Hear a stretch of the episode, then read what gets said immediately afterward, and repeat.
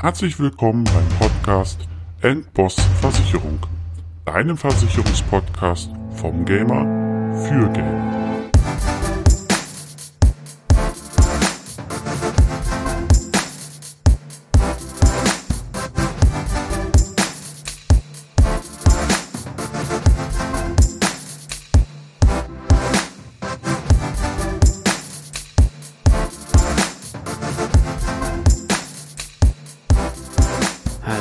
Herzlich willkommen bei einer neuen Folge Endboss Versicherung.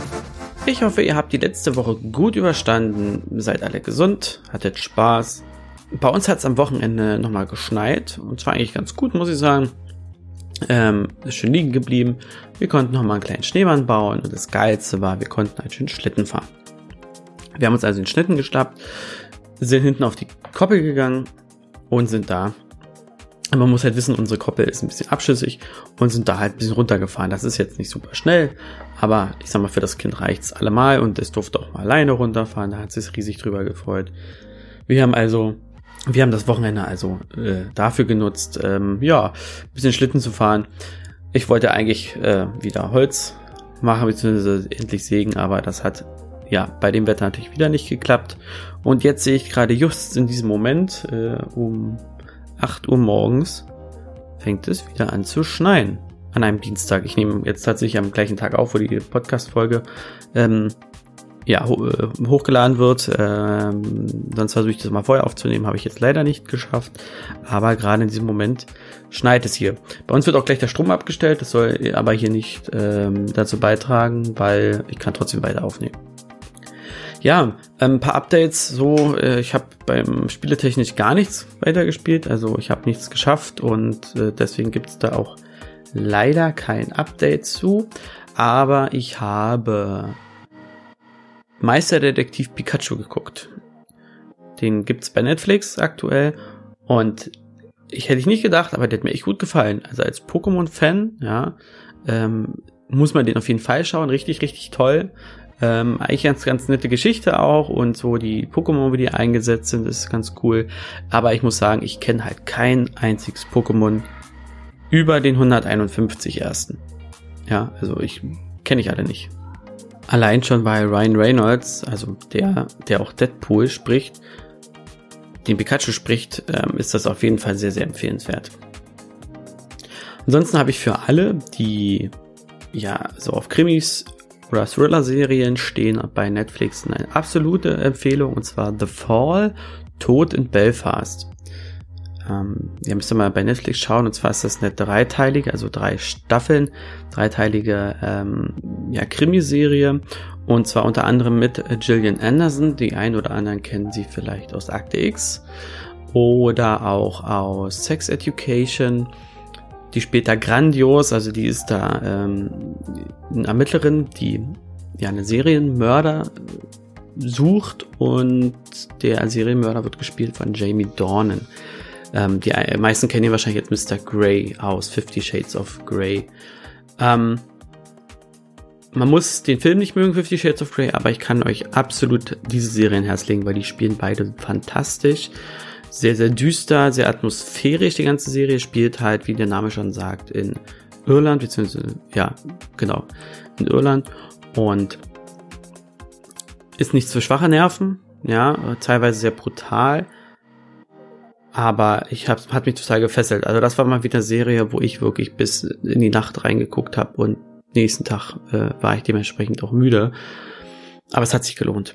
Also muss ich ganz klar sagen, eine Folge geht um die 50, 55 Minuten, ne? ähm, also schon ein bisschen länger. Und ich glaube, jede Staffel hat. Ja, die Woche startet dann die letzte Folge von The Expanse auf Amazon äh, von der fünften Staffel. Ähm, das wird auch nochmal ein richtiges Highlight, weil ähm, das ist jetzt eigentlich meine absolute Lieblingsserie aktuell. Äh, sehr, sehr unterschätzt, kennen viele nicht, aber immer wieder zu empfehlen. Schaut da unbedingt mal rein bei Amazon Prime, wer das hat. The Expanse. Tolle Sci-Fi-Serie. Oh, für die Leute, die vielleicht Disney Plus haben, ähm, kann ich auch mal eine kleine Doku ähm, Empfehlung aussprechen. Und zwar ist die Free Solo. Da geht es um einen Kletterer, der solo klettert, also der, äh, äh, Quatsch, nicht solo, solo, free klettert. Das heißt, der klettert ohne Ausrüstung. und er klettert im Yosemite National Park eine, ja, eine Steilwand hoch. Ähm, wenn man sich die Aufnahme anschaut, was er da hochklettert, ohne Ausrüstung und alles. Alter, da wird man, also da kriege ich Höhenangst, ja, ohne dass ich dabei bin, aber das ist schon der Wahnsinn. Wer sowas macht, ist einfach ein Irre, muss man ganz klar sagen. Aber absolut fesselnd spannend, tolle Bilder, tolle Naturaufnahmen auch und auch so ein bisschen ja, man kann auch mal so ein bisschen den Typen dahinter kennenlernen. Ähm, ich sag mal so, man muss schon ein bisschen komisch sein, um sowas zu machen. Also mich würden da keine zehn Pferde hochbringen, weder mit Seil, geschweige denn ohne. Also nein, danke. Das ist dann doch nicht so den Adrenalinkick, den ich brauche. Das war es eigentlich im Gesamten schon, was äh, ich euch so mal ans Herz legen kann. Aber heute war es das erstmal. Kommen wir zum Thema der heutigen Folge. Wie verdiene ich bzw. meine Kollegen in der Versicherungsfinanzbranche eigentlich unser Geld? Viele von euch wissen sicherlich, dass wir eine sogenannte Provision oder Courtage bekommen. Aber wie gestaltet ihr sich? Wie sieht das so ein bisschen aus? Also vorab mal kurz Informationen zu euch. Ich kann jetzt hier nicht in die genauen Zahlen reingehen, weil ich es nicht darf, aber ich kann euch zumindest eine Richtung geben. Ja, ähm, dass man sich das ein bisschen vorstellen kann. Fangen wir das mal auch wieder von vorne an.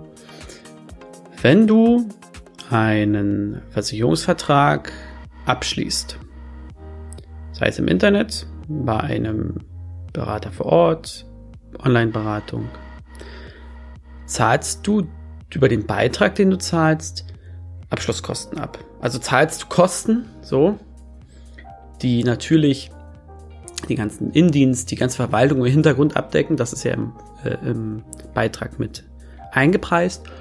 Und du zahlst eben auch die sogenannten Abschlusskosten. Ja, das sind dann eben die Kosten, die der Vertrieb bekommt. Diese Abschlusskosten sind sehr unterschiedlich hoch. Natürlich bei zum Beispiel ähm, Sachprodukten, also Kfz, Hausrat, Wohngebäude, ähm, auch eine Unfallversicherung ist die nicht sonderlich hoch. Ja, die sogenannte Abschlussprovision. Das heißt, ich habe den Vertrag, äh, ich habe den Kunden überzeugt, habe den Ver Kunden für mich gewonnen. Er bezahlt äh, den ersten Beitrag, beziehungsweise ich habe den Vertrag polisiert, also der ist durchgegangen, alles schick. Dann bekomme ich dafür eine Vergütung. So, Jetzt gibt's aber auch natürlich Produkte aus dem Bereich Leben. Das sind dann sogenannte Altersvorsorgeprodukte, Risikolebensversicherung, Sterbegeld, Berufsunfähigkeitsversicherung. Dort sind die sogenannten Abschlussprovisionen deutlich höher. Hat aber auch den Hintergrund, diese Produkte sind deutlich beratungsintensiv, weil da steckt viel mehr Arbeit hinter. Man muss mehr Dinge beachten. Und äh, wenn man das halt gegenrechnet, ist das auch wirklich gerechtfertigt. Das muss man immer ganz klar sagen. Weil so ein Altersvorsorgeprodukt, je nachdem auch in welcher Schicht und ähm, welchem Gestaltungsspielraum ne, hat der Kunde eins, muss das integriert, möchte er Steuervorteile draus ziehen, sollen es vielleicht mehrere Altersvorsorgeprodukte in verschiedenen Schichten sein, dann ist natürlich ein großer Aufwand, ein großer ähm, ähm, Arbeitsaufwand dahinter, ne, der dann eben mit dieser Abschlussprovision vergütet wird. Jetzt gibt es aber auch noch eine Bestandsprovision oder eine Bestandspflegeprovision. Das heißt, bei Produkten hauptsächlich, sag ich mal hauptsächlich, ähm, eben auch bei den erstgenannten Sachprodukten, wie zum Beispiel Hausrat, Kfz, Wohngebäude, Unfallversicherung, Haftpflicht, erhältst du eine laufende Vergütung für den Vertrag. Je nachdem, wie der Kunde zahlt, ob er jährlich, vierteljährlich, monatlich etc. zählt, bekommst du dann zu dem Zeitpunkt, wenn der Kunde zahlt, den Beitrag, deine Bestandsprovision. Und das ist halt klasse, um sich eben ein passives oder eine laufende Einnahmen zu generieren, ne? um sich da auch ein, einen Grundstamm aufzubauen, mit dem man dann eben auch arbeiten kann und auch seine Fixkosten decken kann. Diese Abschlussprovision, das ist das, mit dem man dann, ich sag mal, wo auch die höheren Einkommen aus der Finanzbranche herkommen, wo der eine oder andere eben auch überdurchschnittlich gut verdient. Ja, ähm, kann da gleich noch mal ein bisschen drauf eingehen. Aber die Bestandsprovision ist halt das, womit du dir deine Basis schaffst. Und diese Bestandspflegeprovision, die hat extra diesen Namen, ja, ich nenne ihn gerne so, ist eben dazu da, dass du den Kunden betreust. Auch wenn er, du bist ja auch Ansprechpartner, wenn der Kunde einen Schaden hat, wenn so was mit dem Vertrag ist. wenn er sich mal auslassen will über die Gesellschaft, dann bist du natürlich der Ansprechpartner und dafür kriegst du eben eine Vergütung. Zum Thema Abschlussprovision. Man muss da noch mal kurz unterscheiden. Ähm, als gebundener Vermittler wie ich kriege ich nicht so viel Abschlussprovision oder kriege ich nicht den vollen Satz der Abschlussprovision. Da behält sich die Gesellschaft einen Teil ein. Das ist aber vollkommen okay und das ist auch vertraglich so vereinbart, weil ich natürlich auch eine andere Unterstützung kriege. Ich muss nicht alle Kosten selbst tragen. Wie zum Beispiel ein Versicherungsmakler, der ja von null mehr oder weniger anfängt, der hat ja wirklich alles selbst zu tragen. Und dementsprechend bekommt er auch ein größeres Stück vom Kuchen ab. Jede Gesellschaft legt ihre Provisionssätze selbst fest. Das heißt, es kann sein, dass Versicherung X einen anderen Provisionssatz hat als Versicherung Y. Das kann natürlich dazu führen, dass der eine oder andere die eine Gesellschaft bevorzugt, weil er dort daran mehr Geld verdient. Theoretisch ist das möglich, das wird praktisch zum Glück aber nicht häufig umgesetzt. Das muss man wirklich dazu sagen. Es gibt eine kleine Ausnahme, was die Abschlusskosten oder überhaupt die Kosten angeht. Wenn ihr bei einem Honorarberater seid, dann zahlt ihr dem Honorarberater, wie der Name schon sagt, ein Honorar oder eine Pauschale, je nachdem, wie das vertraglich vereinbart ist. Es kommt dann sicherlich auf den Aufwand drauf an, welche Produktgruppe, ob es ein Gesamtkonzept ist, wie auch immer. Dafür vermittelt er euch sogenannte Nettopolicen. Eine Nettopolice beinhaltet eben den Beitrag, alle Kosten, die eben verwaltungstechnisch anfallen, aber eben keine Abschlusskosten. Aber, und hier ist ein ganz großes Aber, nicht jeder oder viele von euch wollen oder können nicht mal eben 1500, 2000, 2500 Euro für ein Honorar hinlegen. Ja, dann bezahlt man das lieber in den Beiträgen, die man von vornherein weiß, ab. Ne, das ist so ein bisschen der Unterschied. Also du müsstest halt gleich Geld, eine größere Menge Geld zur Verfügung haben, um das Honorar zu bezahlen. Oder du nimmst halt den klassischen Weg und zahlst eben über den Beiträgen die Abschlusskosten ab. Bei den Abschlusskosten im Lebensversicherungsbereich, also ich rede jetzt hier immer spezieller eher über Altersvorsorgeprodukte, ist es so, dass sich die daran orientiert, welchen Beitrag zahlt der Kunde und auf welche Laufzeit. Dann wird das hochgerechnet und von diesem Betrag, der da hinten rauskommt, gibt es eben einen gewissen Prozentanteil als Provision. Was viele nicht wissen, ist die sogenannte Haftung oder den Storno. Das heißt, solltest du ein Produkt bei einem Vermittler, Berater abschließen, erhält er sofort eine Provision dafür. Kündigst du jetzt aber diesen Vertrag in den ersten fünf Jahren, muss der Berater ein Teil oder je nachdem welcher Zeitraum es die komplette Provision wieder zurückvergüten. Das ist eben sogenannter Vorschuss, wenn man das so sehen möchte. Das heißt, er hat auch ein Risiko. Und deswegen, und das ist auch fein so, weil gerade auch dadurch verhindert wird, dass du irgendeinen Müll verkaufst. Ja. Ähm, natürlich ist es immer so eine Sache, wenn jemand in finanzielle Schieflage gerät. Ja, dann wird immer zuerst gedacht, ich muss jetzt hier meine Versicherung kündigen. Es ist auch okay, darüber nachzudenken, Sachen einzusparen, aber spart in den richtigen Stellen. Weil gerade bei einer Altersvorsorge macht es euch ganz schön viel kaputt, je nachdem, wie lange die schon läuft. Und natürlich, ja, das ist dann nicht euer Problem. Der Vermittler muss dann gegebenenfalls eben auch noch Geld zurückzahlen. Die Abschlusskosten im Krankenversicherungsbereich sind recht hoch, hat aber auch den Grund, so eine private Krankenversicherung ist man nicht eben in einer halben Stunde beraten. Da geht es um mehrere Termine, mehrere Stunden. Und auch da ähm, richtet sich so ein bisschen nach der Gesellschaft. Ich sag mal so, so, man kann so sagen, zwischen fünffache bis zehnfache des Monatsbeitrages gibt es als Abschlussprovision. Mittlerweile ist das auch gedeckelt. Ähm, vielleicht habt ihr was von dem Mehmet Göker mal gehört. Der hat eine Zeit lang war der, er hat sehr, sehr, sehr, sehr, sehr, sehr, sehr viel Geld mit ähm, ja, privaten Krankenversicherungen verdient. Da gab es noch keinen Provisionsdeckel. Also da war das noch zum Teil nach oben hin offen. Und ähm, natürlich wurde da dann sehr viel Arbeit und ja, auch Geld investiert, um da erfolgreich zu werden. Man muss natürlich da aber auch nicht vergessen, das ist dann eine einmalige Zahlung. So, der der Vermittler erhält, danach passiert nichts mehr. Also, er kriegt dann von diesem Vertrag kein Geld mehr. Es gibt auch Versicherer, die zahlen dann noch so eine leichte Pflegeprovision, das ist aber jetzt äh, nicht der Rede wert. Jetzt wird ja immer wieder auch ähm, in die Nachrichten gebracht, es soll ein Provisionsdeckel kommen für die Lebensversicherung. Und ich bin da ein bisschen zwiegespalten. Also grundsätzlich finde ich es okay, wenn Sachen reguliert werden, damit da kein Bullshit mitgemacht wird. Aber es ähm, wird an der falschen Stelle angesetzt, ist meine Meinung. Weil die Kosten oder die Beitragshöhen sind nicht deswegen so hoch, weil die Abschlusskosten so hoch sind. Ja, das ist nur ein geringer Teil, sondern tatsächlich die Verwaltungskosten. Also es müssen an ganz anderen Stellen mal die Prozesse verschlankt werden und äh, Prozesse optimiert werden, dass einfach die Verwaltungskosten niedriger sind. Ja.